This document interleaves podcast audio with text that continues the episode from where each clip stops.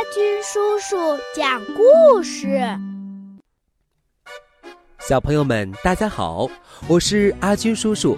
今天给你们带来一本关于宝宝健康成长的绘本，《肚子疼》。咸雨悄悄藏在电线杆后面，小心翼翼的瞅着周围有没有人。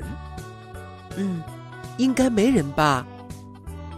在确定周围没有人以后，咸雨偷偷的走到棉花糖机器前面，迅速的把硬币投了进去。不一会儿，就出来一个大大的棉花糖。咸雨迫不及待的咬了一大口棉花糖。我不是告诉过你，不许吃垃圾食品吗？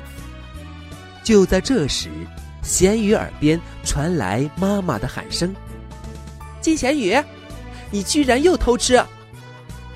咸鱼吓得赶紧跑了。你站住！妈妈震耳的声音又传了过来。金咸鱼，到了晚饭时间，咸鱼，这个青花鱼很好吃的哟。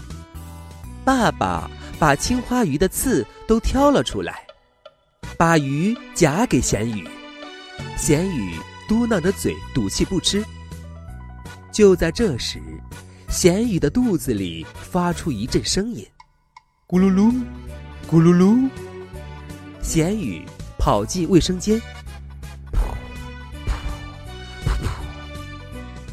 咸鱼，你没事吧？爸爸妈妈敲着卫生间的门，关切的问道：“妈妈，我肚子疼。”肚子太疼了，咸鱼没忍住流下了眼泪。叮咚，叮咚，咸鱼和妈妈一起来到叮咚医院。叮咚医生，咸鱼一直喊肚子疼。妈妈对叮咚医生说。咸鱼，你能告诉叔叔，今天都吃了什么吗？叮咚医生问道。棉花糖。可是叮咚医生，为什么吃了棉花糖就会肚子疼呢？仙羽一下子站起来问道。只要你了解了食物的消化过程，就知道原因了。我们吃的食物会在口腔内。和唾液均匀混合，混合均匀的食物到达胃部后，胃就会为了更好的消化食物而做运动。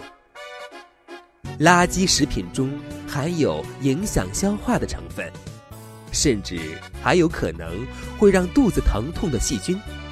由于大肠、小肠没有办法消化它们，胃肠就会变得很辛苦。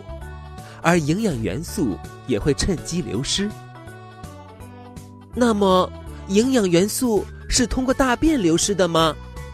咸鱼突然觉得拉大便好可惜。如果肠胃很好的吸收了营养，排出了健康的大便，就不会流失营养元素啦。